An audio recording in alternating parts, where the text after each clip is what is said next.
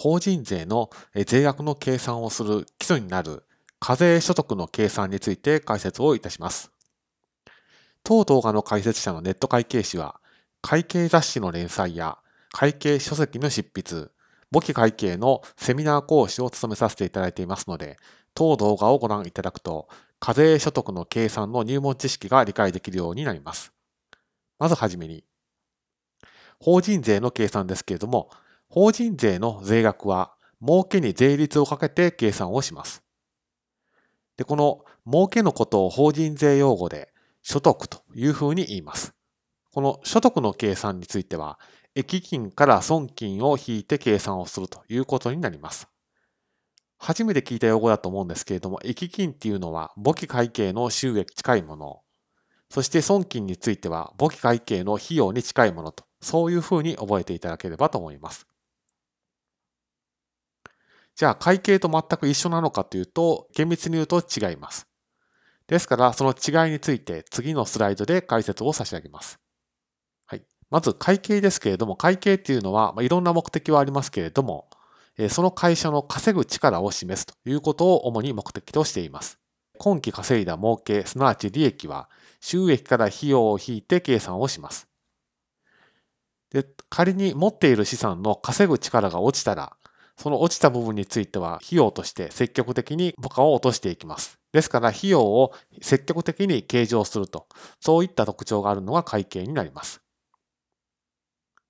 一方の法人税については、こちらは課税の公平を図るということを目的にしています。つまりどういうことかというと、人によって儲けの計算の仕方に差が出たらまずいので、特に費用については確定したタイミングで費用として認めると。まつまり費用計上に慎重な傾向があるということになります。そして法人税の儲けである所得は、益金から損金を引いて計算をすることになります。じゃあ全く違うのかというとそういうわけではなくて、法人税は会計の利益を出発点に調整を加えて計算をすると、そういったアプローチを採用しています。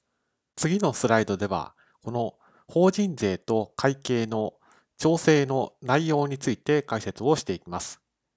具体的には4種類の調整項目があります。1つ目が損金不参入です。これはどういうことかというと、会計は費用として処理をしているんですけれども、法人税ではそれはまだ費用ではありませんということで、損金にはしないと。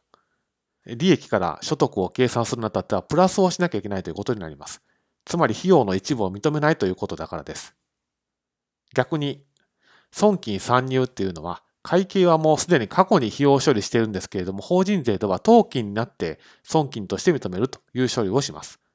これは会計で費用として入っていないものを法人税で追加で費用として認めることになりますので、利益への影響はマイナスの影響があります。もう一つ、益金不参入っていうのは会計は収益として認めているけれども、法人税ではそれは益金にしないという処理をすることがあります。利益から所得を計算するのだっての影響は、えー、儲けを減らす効果があります。最後に益金参入については、会計は過去に収益処理をしていたけれども、法人税では当期になって益金を認めるという処理をします。この場合、利益から所得への計算の過程では、プラスの影響がありますので、プラスをすることになると。まあ、こういった処理の仕方をします。ですので、利益から所得を計算するにあたっての差の調整については、4つの種類があるんだということを押さえてください。ですので、当動画で押さえておいていただきたいのは、今の4種類の考え方と、会計も法人税も儲けを計算するけれども、考え方の違いがあって、利益と所得には差があるんだということを合わせて押さえておいてください。